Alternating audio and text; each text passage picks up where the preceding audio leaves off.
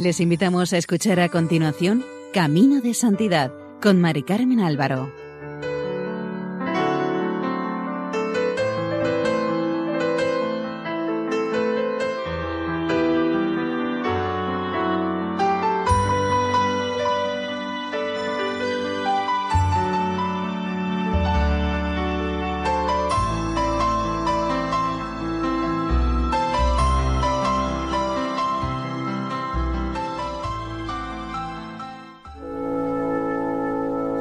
Nuestra más cordial bienvenida al programa Camino de Santidad, elaborado por el equipo de Radio María en Castellón Nuestra Señora del Lledó.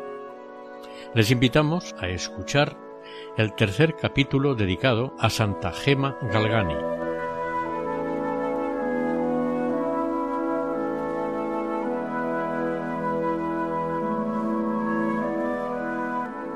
En el capítulo anterior nos quedamos con la curación milagrosa de varias enfermedades que padecía Gema.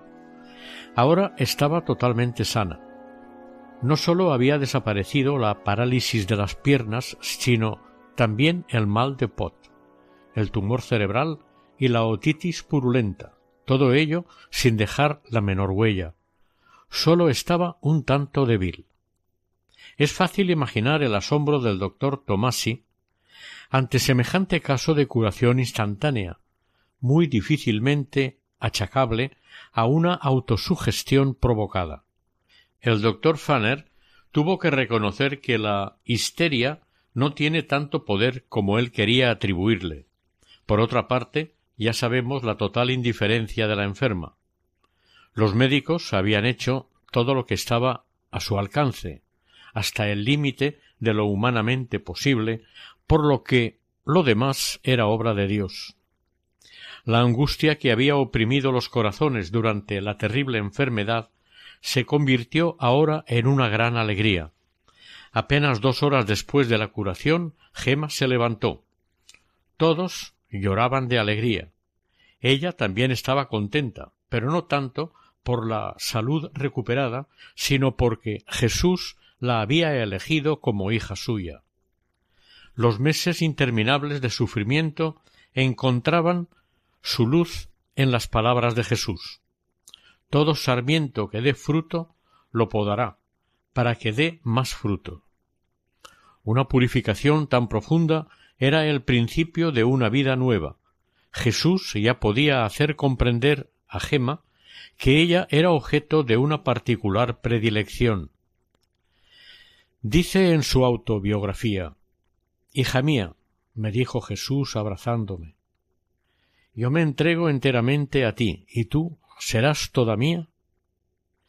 Me daba perfecta cuenta de que Jesús me había quitado a mis padres, y a veces me desesperaba, creyéndome sola y abandonada. Aquella mañana me lamenté con Jesús, y Jesús, siempre bueno, cada vez más comprensivo, me decía Yo, hija, estaré siempre contigo. Yo soy tu padre. Tu madre será aquella y me señaló a María Santísima Dolorosa. Jamás le podrá faltar un cuidado paternal a quien descansa en mis brazos. Nada entonces te faltará a ti, aunque te haya quitado todo consuelo y apoyo humano. Ven, acércate, eres hija mía. ¿No te sientes feliz siendo hija de Jesús y de María? La emoción que Jesús suscitó en mi corazón me impidió responder nada. Gema sintió en su corazón la indecible experiencia del gozo del que habla Jesús cuando dice Os he dicho estas cosas para que mi alegría esté con vosotros y vuestra alegría sea cumplida. Al día siguiente de su curación, comenzó para Gema una vida totalmente celestial y singular, hasta tal punto que apenas admite comparación, aun con la que de los más grandes santos.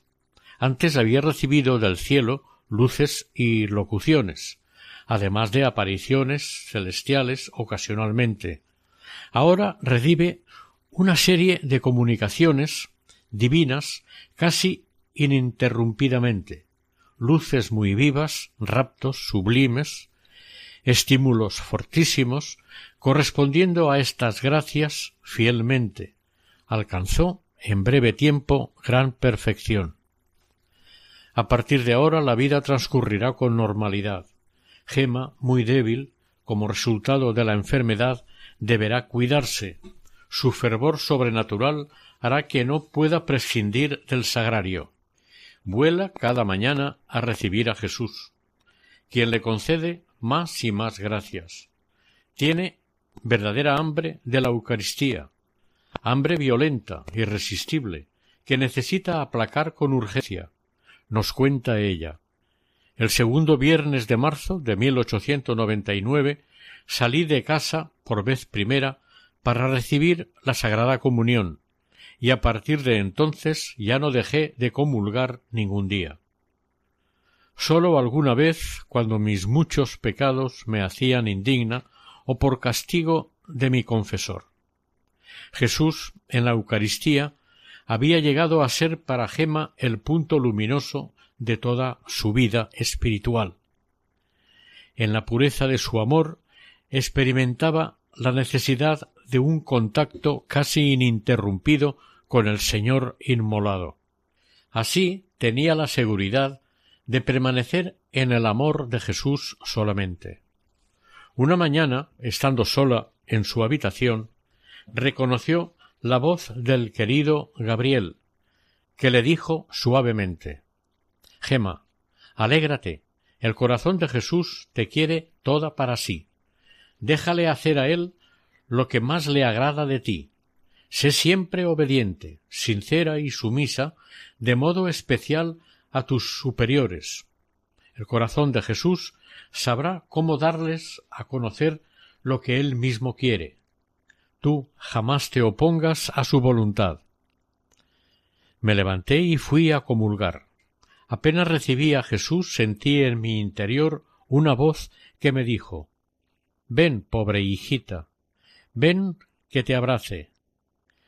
Hace tanto tiempo que te esperaba, he tenido tanta paciencia, he sufrido tanto por ti, pero no importa. Lo he olvidado todo. Has vuelto y basta. Qué contento estoy. Después de tanto tiempo te he recuperado, pero ahora me hago dueño absoluto de tu corazón. Yo mismo quiero hacer de él lo que me agrada. No me opongas resistencia, como antes, porque te arrepentirás. Sé mía.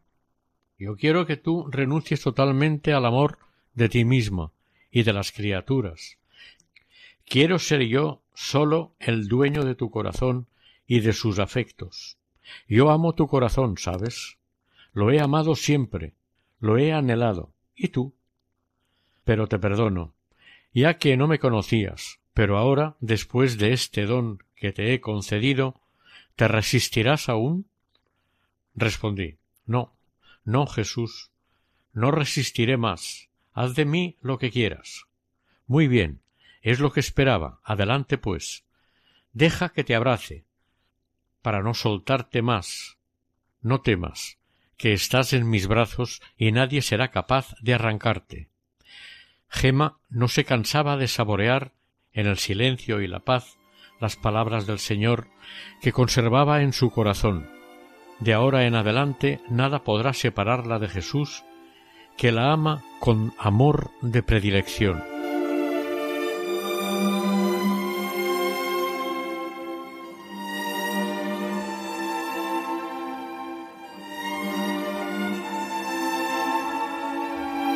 En una aparición a Santa Margarita María de Alacoque, el Señor le había pedido la práctica de la hora santa. Todas las noches entre el jueves y el viernes le dijo a su mensajera Te haré participar de la angustia mortal que quise experimentar en el huerto de los olivos, y esta tristeza te hará caer inexplicablemente en una agonía más terrible que la misma muerte. Y Sor Julia Sestini le había sugerido a Gema en las últimas semanas de su enfermedad que practicara la hora santa el primer jueves de cada mes. Gema cumplió la promesa que le había hecho y el jueves siguiente, después de su curación, acompañó a Jesús agonizante en el huerto de los olivos. En esta hora, Jesús le hizo experimentar cierta conmoción interior. Era además jueves santo 30 de marzo de 1899. Esta fecha marcó una etapa importante en la vida mística de Gema. Tuvo el primer éxtasis doloroso que fue el preludio de otros muchos. En su infinita ternura, el Señor estaba pendiente hasta de las más pequeñas manifestaciones de amor de su hija predilecta. Gema no olvidaría jamás el significado y la experiencia de aquella primera hora santa. Era la primera vez que la hacía levantada, la hora santa, como había prometido al corazón de Jesús. Me sentía tan abrumada por el dolor de mis pecados que pasé días de continuo martirio. En medio de este infinito dolor me quedaba un alivio, llorar. Pasé la hora entera llorando y rogando. Finalmente Cansada como estaba, me senté. Poco después sentí un gran recogimiento interior y enseguida, casi simultáneamente, me faltaron las fuerzas. Pude levantarme a duras penas y cerrar con llave la puerta de mi habitación. ¿Dónde me encontré? Me encontré delante de Jesús crucificado. Derramaba sangre por todas partes. Bajé los ojos enseguida. Hice la señal de la cruz tras la turbación. Llegó bien pronto la serenidad de espíritu. Pero seguía teniendo un fuerte dolor de mis pecados. Ya no levanté más los ojos para mirar a Jesús. No tuve valor. Pegué mi frente al suelo y así permanecí durante varias horas. Hija, me dijo, mira, estas llagas fueron abiertas por tus pecados, pero ahora consuélate porque las has cerrado con tu dolor. No me ofendas más. Ámame como yo te he amado siempre. Ámame. me repitió varias veces. Aquel rapto se disipó y volví en mí. Las llagas de Jesús quedaron tan grabadas en mi alma que jamás se han borrado ya. Jesús, en la noche dolorosa de su pasión, quedó solo cargando con todo el peso del pecado del mundo, y a través de los tiempos sigue eligiendo almas que revivan aquellos momentos en los que él comenzó a sentir tristeza y angustia. Mateo 26:37. Gema, aun experimentando el gozo divino que le proporcionaba cada comunión, tenía conciencia clara de haber sido elegida para seguir a su Salvador hasta Getsemaní. Con razón le dijo a Sor Julia Jesús me ha concedido una gracia. Era una gracia de elección. De hecho, muy pronto se reproducirían en su cuerpo las llagas de Jesús crucificado, sin dejar de estar unida a los sentimientos más íntimos del corazón de Jesús. El ángel de la guarda y el venerable Gabriel la estimularían continuamente para elevar sus pensamientos al Señor, quien, por su parte, quería hacerla partícipe de los sufrimientos de su agonía, de modo cada vez más intenso. Sigue contando. Por la mañana, mientras rezaba el rosario breve del corazón de Jesús, al llegar al segundo misterio, la voz de otras veces me dijo ¿No anhelas nada más? No, le respondí. ¿No deseas padecer por Jesús? Pobre Jesús, ha sufrido tanto por ti, y tú rehusarás sufrir por él, por su amor. Quedé muda. Siguió la voz. Gema, pide, pide a Jesús este anhelo y verás cómo Jesús lo encenderá tan fuerte en tu corazón que no buscarás otra cosa que padecer y padecer mucho. Se lo pides, ¿verdad? Oh sí, respondí. Yo se lo pido encantada, pero ¿cómo me arreglaré para sufrir? Yo que me quejo tanto. Por mí misma no puedo hacer nada. Lo sé. Tú solo eres capaz de una cosa ofender a Dios. Pero si acudes a la beata Margarita no tienes nada que temer. ella te ayudará a realizar todo aquello que quiera el corazón de Jesús. Sí, sí, entonces no me da miedo. La voz le dijo Piensa siempre en el corazón de Jesús, vive en su mismo corazón y recuerda siempre los terribles dolores que Jesús sufrió para salvarte. No oí nada más. De este modo Gema se convirtió cada día más en partícipe de la pasión de Jesús. En su pobre corazón experimentó al vivo su propia debilidad, pero no quiso negar nada al amor de Dios. Durante la cuaresma, Gema practicaba frecuentemente la hora santa. El recuerdo del crucificado empapaba, cautivaba su corazón cada día más, y los mensajeros celestiales alentaban su tensión amorosa siempre en aumento.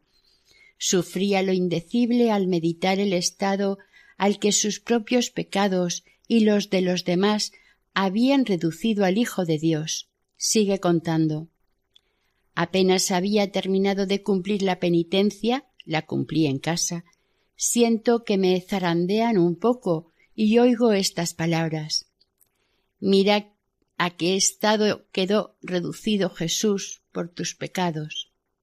Levanté los ojos y me pareció ver a Jesús crucificado sangrando y cubierto de llagas. No pude seguir contemplándolo, lloré toda la noche. La misma voz añadió Pero qué mal te hizo Jesús. ¿Por qué lo trataste así? ¿Has visto las llagas que le has abierto con tus pecados? Pobre Jesús, cuánta sangre se dignó derramar para salvar tu alma. Jesús ha querido padecer tanto por tu amor. ¿Y tú? No oí nada más. No fui capaz de dejar de llorar y permanecí toda la noche en vela.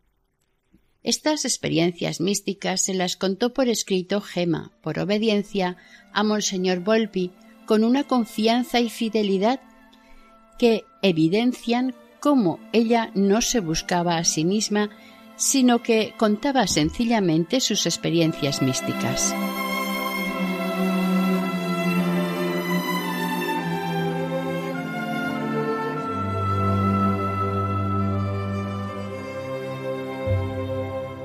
Semana Santa se acercaba y a Gema le obsesionaba la idea de revivir los grandes momentos del amor redentor. Pero su familia pensando que su salud era aún muy frágil, no le permitió salir de casa ni asistir a los oficios. Gemma lo ofreció como un sacrificio, que a nosotros podría parecernos pequeño, pero para ella fue motivo de sufrimiento y llanto. El ansia de Gemma aumentó el Viernes Santo. Jesús crucificado en el Calvario, que con tanta misericordia había acogido la súplica del buen ladrón, no fue menos generoso para con quien él consideraba su hija. Cuenta Gema. Me encerré en la habitación para orar, pero no estuve sola. Vino a verme mi ángel de la guarda y rezamos juntos. Acompañamos a Jesús en sus penas compadecimos a nuestra madre en sus dolores. No dejó mi ángel de hacerme un dulce reproche, diciéndome que no llorase cuando tuviera que hacer algún sacrificio por Jesús, sino que diese gracias a quienes me ofrecían la ocasión de hacerlo. Fue esta la primera vez y también el primer viernes en que Jesús se hizo sentir tan fuerte en mi alma, y aunque no recibí porque era imposible, de manos del sacerdote a Jesús en la Eucaristía, Jesús vino por sí mismo y se me comunicó. Fue tan estrecha aquella unión nuestra que yo quedé fuera de mí. Jesús me habló muy fuerte. ¿Qué haces? exclamó. ¿Qué me dices? Ni siquiera te inmutas. Fue entonces cuando, no pudiendo resistir más, le dije con energía Oh Jesús, ¿cómo? Tú, perfectísimo, santísimo, cómo amas a quien no es para ti más que frialdad e imperfección. Ansío, me repetía Jesús, unirme a ti. Ven cada mañana. Pero has de saber, me decía, que soy un padre, un esposo celoso. ¿Serás tú una hija y esposa fiel? Hice a Jesús mil promesas aquella mañana, pero, Dios mío, qué pronto las olvidé. Siempre tenía horror al pecado, pero siempre lo cometía. Y Jesús no, no estaba contento, me consolaba siempre, me enviaba el ángel de la guarda para que me guiase en todo. Gema sabía que tenía que corresponder con un amor sin límites. El varón de Dolores, en estos días de pasión, buscaba a alguien que le acompañase en su sufrimiento, y sólo un corazón sencillo, pero abrasado de amor, podía ofrecérsele totalmente. Sigue narrando la santa. Dos pensamientos y dos deseos nacieron al unísono en mi corazón, después de que por primera vez Jesús se me manifestó chorreando sangre. El primero, amarlo, y amarlo hasta el sacrificio.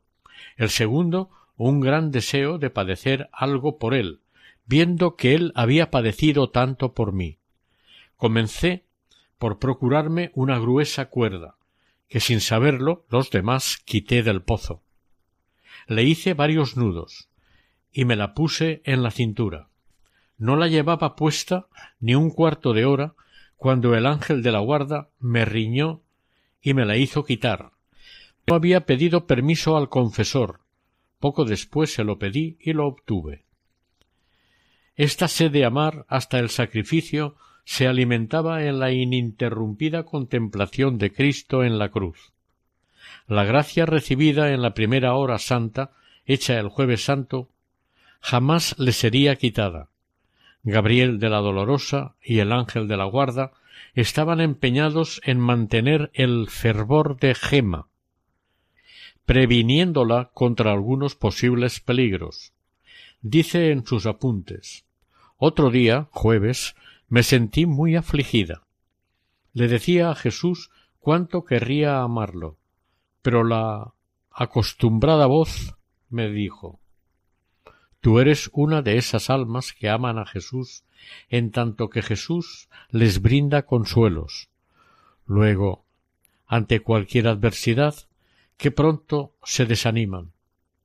Una cosa necesitas, arrancar totalmente de tu corazón el amor propio, porque es lo que impide a Jesús venir y quedarse contigo.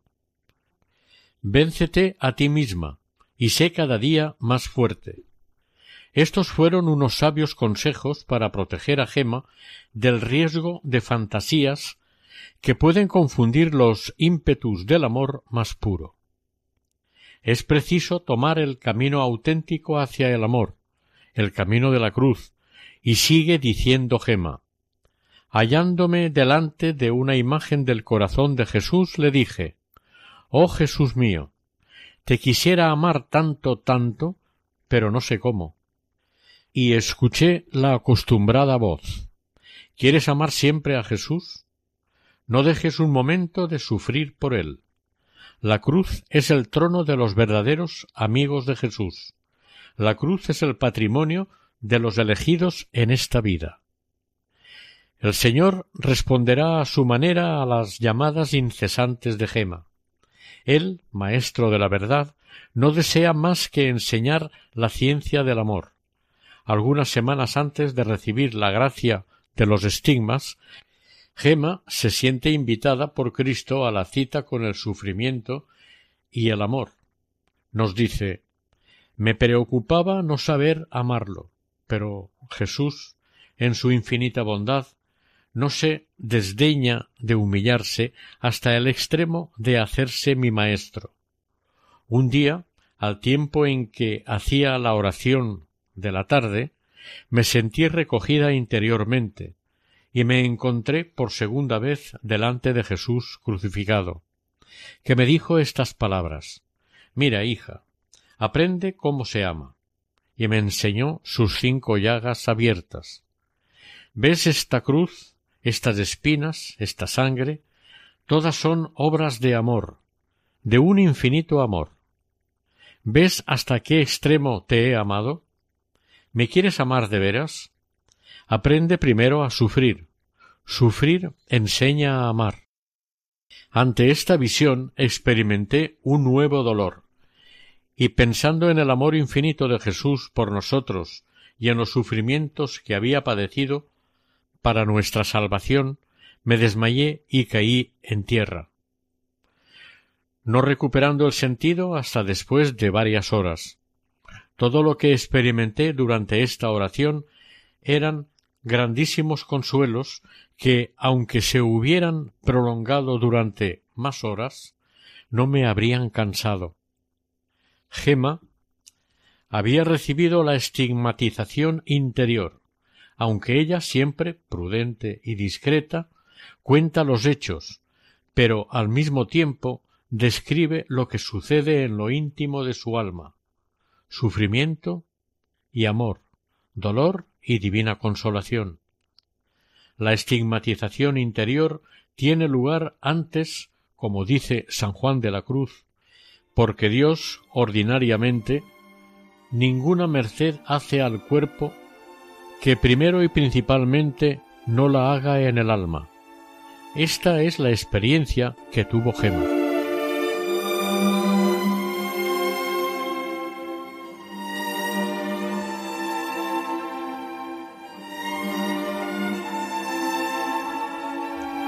Cada jueves la joven practicaba fielmente la hora santa. Durante aquella hora sufría la inmensa tristeza que experimentó el corazón de Jesús en el huerto de los olivos. Una tristeza tal que bien puede compararse a la agonía de la muerte. Después de todo esto, permanecía en una paz tan suave y en un tal consuelo que necesitaba desahogarme llorando, las lágrimas me hacían saborear un amor incomprensible, aumentando en mí el deseo de amar a Jesús y de sufrir por él. No olvidemos que el sufrimiento por amor es precioso a los ojos de Dios. Muy pronto se ofrecerá a Gema la oportunidad imprevista de apagar su sed ardiente. El 1 de mayo de 1899, sobre las tres de la tarde, Gema fue al monasterio de la Visitación, las Salesas, de Luca, para hacer ejercicios. Tuvo la sensación de que iba a realizarse su gran deseo de ser religiosa, manifestando claramente a raíz de su enfermedad. Entretanto nos acercábamos al momento deseado. Creí entrar en el paraíso. ¡Qué alegría! Prohibí ante todo a los de casa que vinieran a verme durante este tiempo, ya que aquellos días eran exclusivamente para Jesús.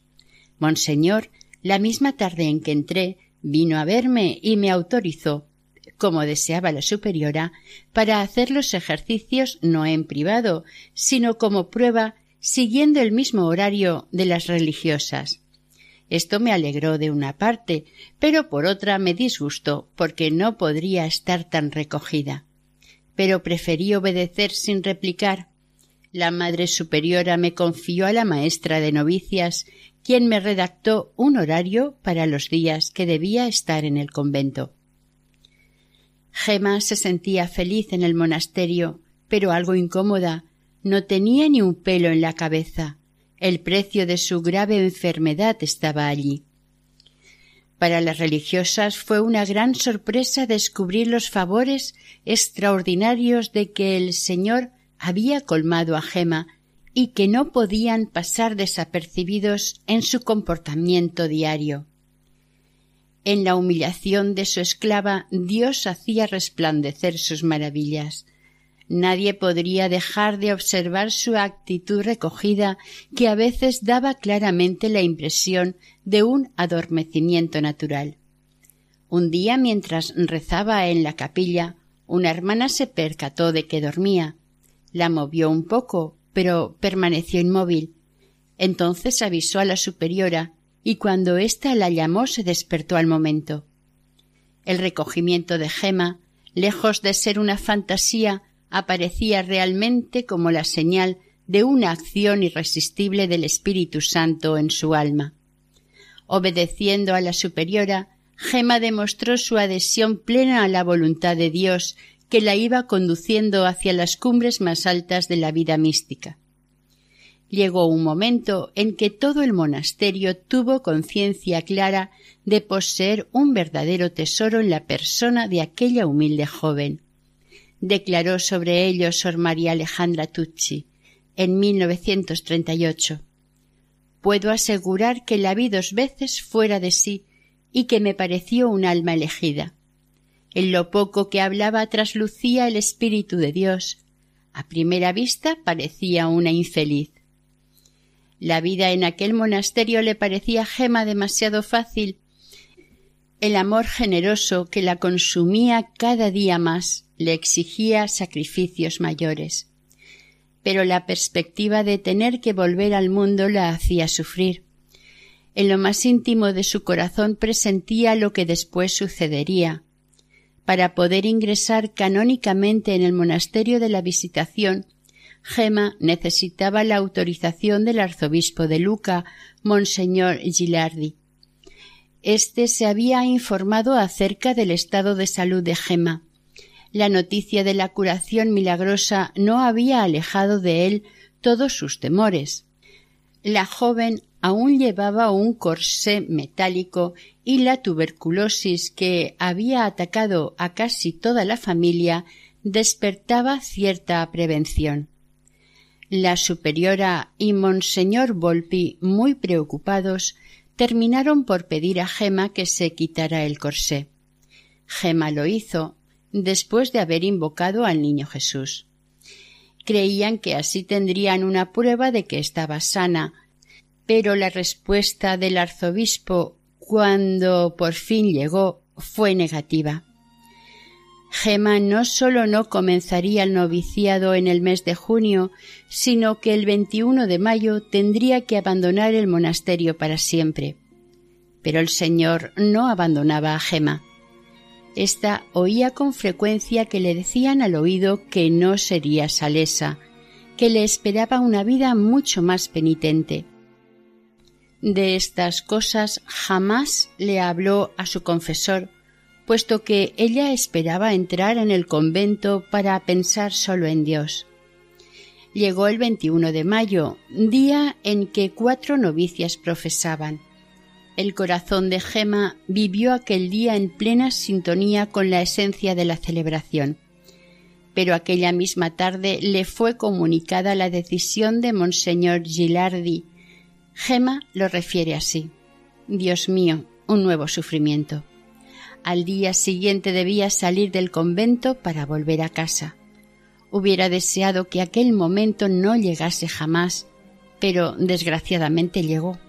A las cinco de la tarde del 21 de mayo de 1899 tuve que salir. Pedí sollozando la bendición de la Madre Superiora, saludé a las monjas y salí. Dios mío, qué dolor.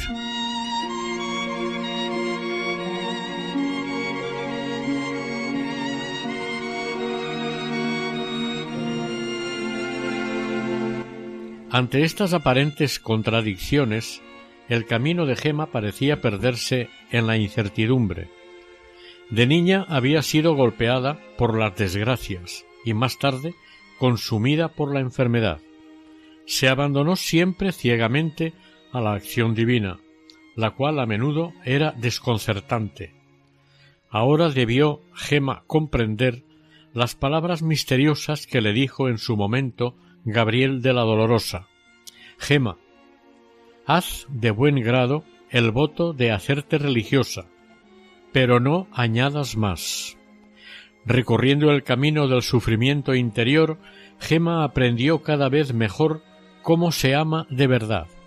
Solamente cuando se acepta perder la propia vida en este mundo para reencontrarla en el amor perfecto. La mayoría de los datos que tenemos sobre la vida de Santa Gema Galgani los tenemos porque cuando el padre Germán empezó a tratar a Gema, se dio cuenta de que estaba ante un caso excepcional y quiso estudiar las maravillas que la gracia iba obrando en ella. Para poder llevarlo a cabo necesitaba que ella le abriera su alma, por lo que recurrió a la tía Cecilia Giannini, esta debía animar a Gema a que escribiera su vida, como si hiciera una confesión general. A Gema le costó aceptar el hacerlo, ya que su humildad le exigía guardar celosamente su secreto. Sólo la autoridad del padre Germán pudo decidirla a escribir cuanto le había sucedido desde su infancia. Gema decidió llamar a este relato el libro de mis pecados. Como no se sentía capaz de escribir ni siquiera lo más sencillo, decidió invocar y pedir ayuda a su ángel de la guarda. Sobre esto dice al comienzo de la autobiografía El ángel me ha prometido ayudarme y recordarme todas las cosas, porque se lo digo claramente, hasta he llorado. Tal ha sido mi repugnancia a hacerlo. Según dijo ella, el ángel le recordaba todo, no sólo los pecados, y a veces le dictaba las palabras que debía poner. En su humildad el cuaderno se lo dedicó a mi papá para que lo queme enseguida. Al padre Germán empezó a llamarle mi papá. Mientras esperaba entregarle personalmente sus apuntes, los guardaba la tía Cecilia bajo llave. El demonio perseguía a Gema sin descanso. No soportaba la existencia de aquel pequeño manuscrito. Siempre astuto, hubiera querido arrastrar a Gema por el camino del orgullo, mientras ella, con sencillez de espíritu, no paraba de alabar y agradecer al Señor todas las gracias que derramaba sobre ella. En aquel entonces Jesús, después de la comunión, le decía a cada momento Hija, el demonio te está preparando una gran guerra. Gema informó al padre Germán y le pidió que rezara por ella. Algunas semanas después de redactar el libro, se desencadenó una lucha sin cuartel. Gema tuvo la impresión de que el demonio salía por la ventana con el cuaderno en la mano. Ella creyó tener una alucinación. Se lo contó a la tía Cecilia, quien al ver que el libro no estaba en el cajón, reprendió a Gema, pensando que ella lo había cogido, pero Gema lo negó. Entonces la tía la animó a rezar a Jesús para que el libro fuera devuelto. Gema comprendió que se trataba de una venganza del demonio y que era necesario avisar urgentemente al padre Germán, lo cual hizo por medio de una carta fechada el 8 y 9 de julio de 1901. Lo del manuscrito robado fue así. Una noche, no recuerdo bien cuál, dormía tranquilamente, cuando me vino el demonio con una tentación un tanto obscena. Luché durante cerca de una hora, recé, hice la señal de la cruz, etcétera, etcétera. Con una sola invocación a la Inmaculada Concepción me vi libre. Y él, rabioso, quería vengarse. Hubiera querido pegarme, pero como se lo había prohibido el padre provincial, en aquella ocasión en que lo puso en fuga, no pudo hacerlo. ¿Qué le quedaba? Quiso hacerme rabiar, gritó. Guerra, guerra contra tu papá. Tu escrito está en mis manos, y se fue. ¿Qué será de mí? El diablo anda por medio, con las manos, con la cola, con todo, y está maquinando otras cosas. Espérelas.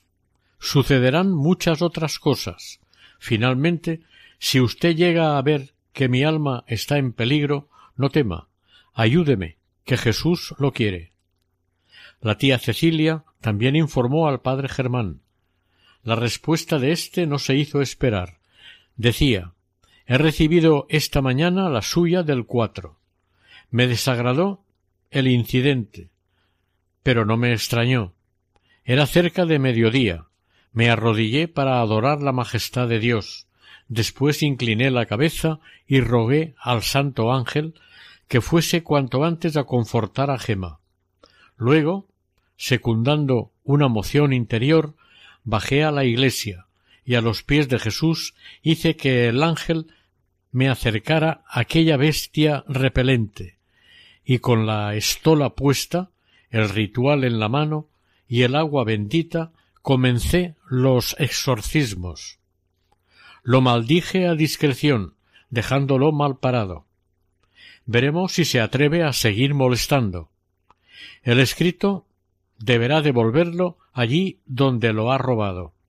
Dígale a Gema que no deje de insistirle a Jesús hasta que el escrito aparezca.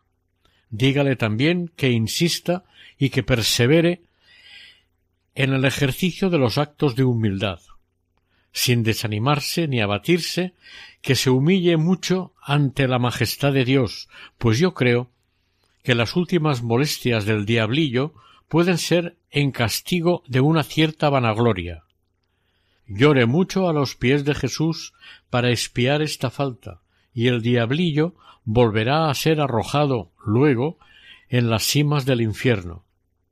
Todos necesitamos ser siempre humildes, pero Gema, en su actual situación, deberá humillarse hasta los abismos de su nada. Por favor, hija, humildad humildad, humildad, pero al mismo tiempo gran confianza en Dios y gran ánimo, Jesús está con nosotros. El padre Germán siguió haciendo exorcismos, confiando siempre en la sabiduría de Dios.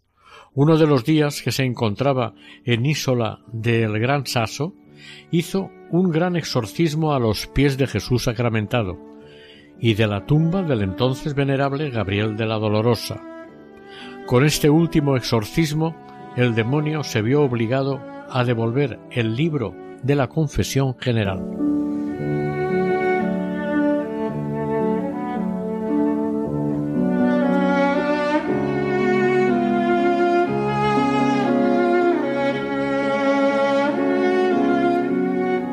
Todos estos hechos impresionaron al padre Germán y a la tía Cecilia, pero el único deseo de los dos era cumplir la voluntad de Dios en todo. Un día apareció el libro en el cajón. La tía le dio el libro a don Lorenzo, quien lo cerró con llave en un cajón de su armario en su habitación.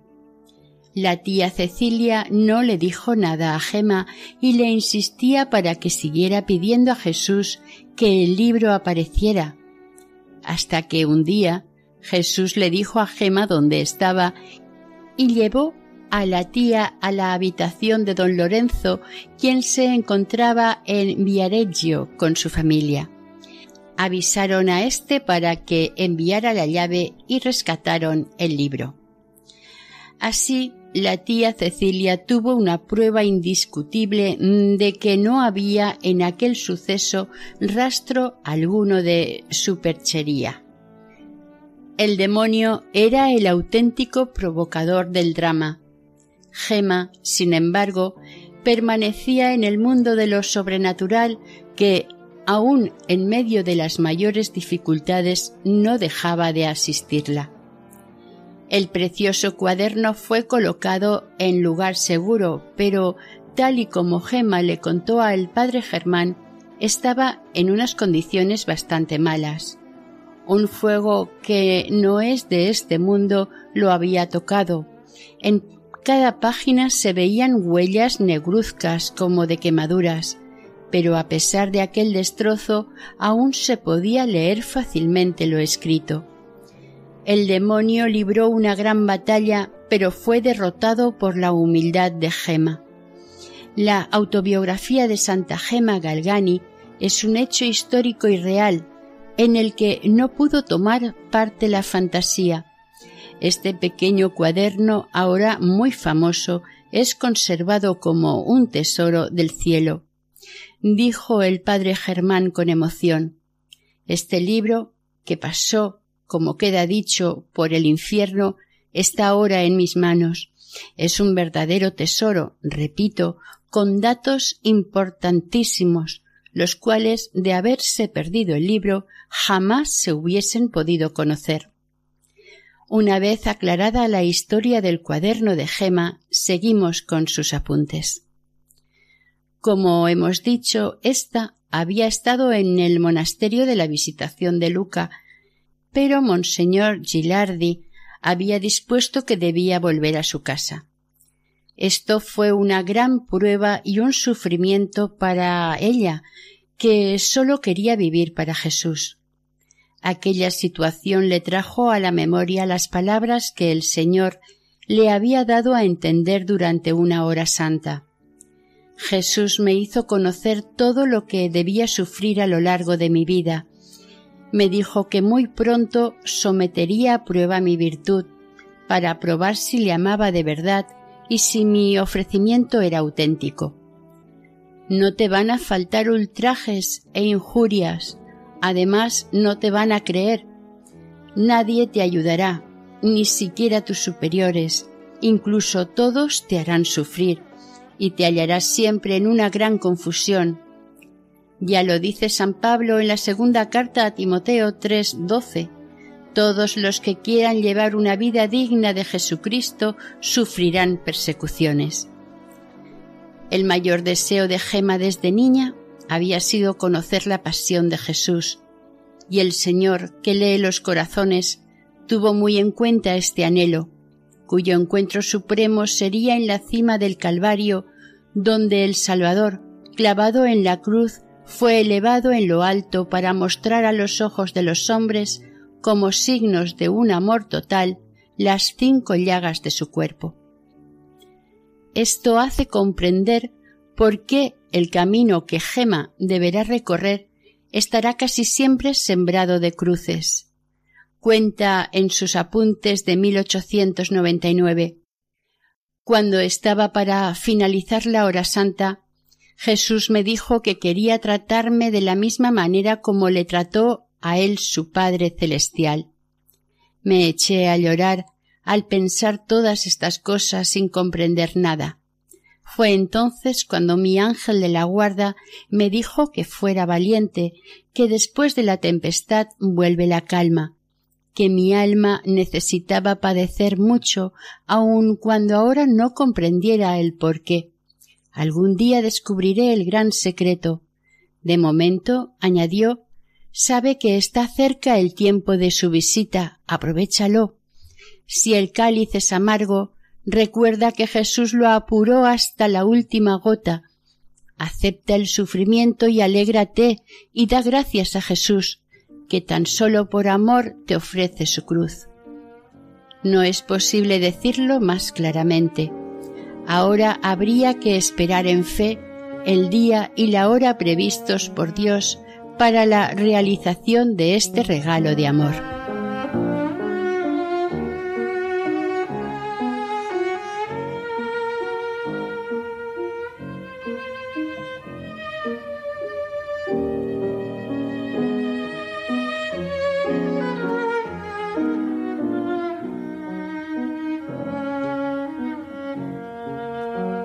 Gema seguía intentando entrar en el monasterio de la Visitación de Luca, pero siempre era rechazada, alegando su débil salud. Sin embargo, ella no perdió la paz. La tarde del 8 de junio de 1899 recibió la gracia más consoladora y más terrible de toda su vida. En su carne fueron grabadas las huellas de la pasión, copias vivas de las llagas de Jesús crucificado. Ese día era víspera de la fiesta del Sagrado Corazón. El once del mismo mes, León XIII, al anunciar la apertura del Año Santo, consagró oficialmente el género humano al corazón de Jesús, único camino, verdad y vida, única fuente de salvación para un mundo que, por el contrario, quisiera construirse sin Dios. Gema misma, en su autobiografía, cuenta lo sucedido. Durante la misa de la mañana, después de la comunión, el Señor le comunicó que muy pronto le sería concedida una grandísima gracia. El mismo día, Gema se lo comunicó en confesión a Monseñor Volpi, quien le aconsejó mucha precaución y que le informara de todo. En un momento, en un momento dado, se quedó sola en su habitación, donde por la tarde, de repente, antes de lo acostumbrado, experimentó un gran dolor interior de sus pecados, pero de modo tan fuerte como nunca antes había sentido. Aquel dolor la puso en peligro de muerte. De repente se sintió poseída por un profundo sentido de humildad. Esta es la primera señal que anuncia una actuación extraordinaria de la gracia. Dice al respecto, sentir recogidas todas las facultades del alma. La inteligencia no conocía más que mis pecados y la ofensa de Dios. La memoria los recordaba y me hacía ver todos los dolores que Jesús había padecido para salvarme. La voluntad me hacía detestarlos y prometer querer sufrir mucho para espiarlos. Un montón de pensamientos se agolpaban en mi mente. Eran pensamientos de dolor, de amor, de temor, de esperanza, de consuelo. Al recogimiento interno sucedió bien pronto el rapto de los sentidos, y yo me hallé delante de mi Madre Celestial que tenía a su derecha al ángel de la guarda, quien ante todo me mandó rezar el acto de contrición. Cuando lo terminé, la madre me dijo estas palabras Hija, en nombre de Jesús te son perdonados todos tus pecados. Después añadió Jesús, mi Hijo, te ama mucho y quiere otorgarte una gracia. ¿Sabrás ser digna de ella? Mi pequeñez no sabía qué responderle. Prosiguió. Yo seré tu madre. ¿Te portarás tú como verdadera hija? Abrió el manto y me cubrió con él. El drama de la pasión iba a vivirse. Gema, a partir de ahora, se convertirá en la imagen viva del crucificado. Sentir recogidas todas las facultades del alma, la inteligencia no conocía más que mis pecados y la ofensa a Dios.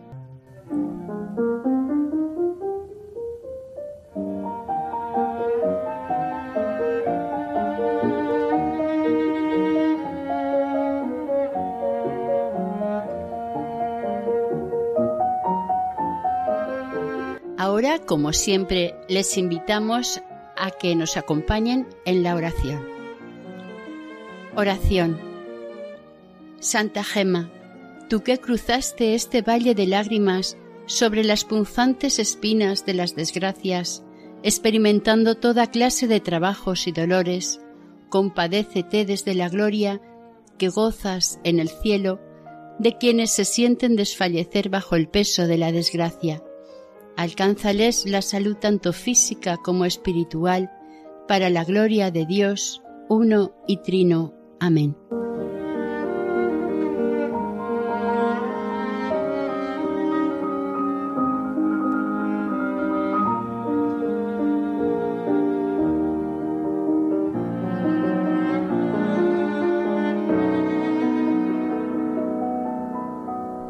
Hasta aquí el tercer programa dedicado a Santa Gema Galgani, dentro del programa Camino de Santidad.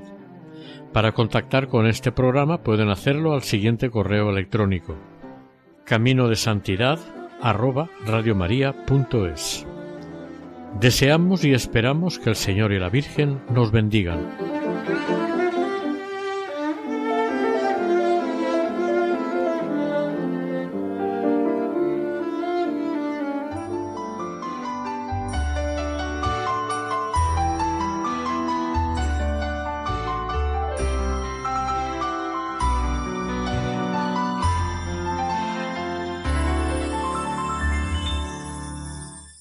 Escuchado en Radio María Camino de Santidad, dirigido por Mari Carmen Álvaro.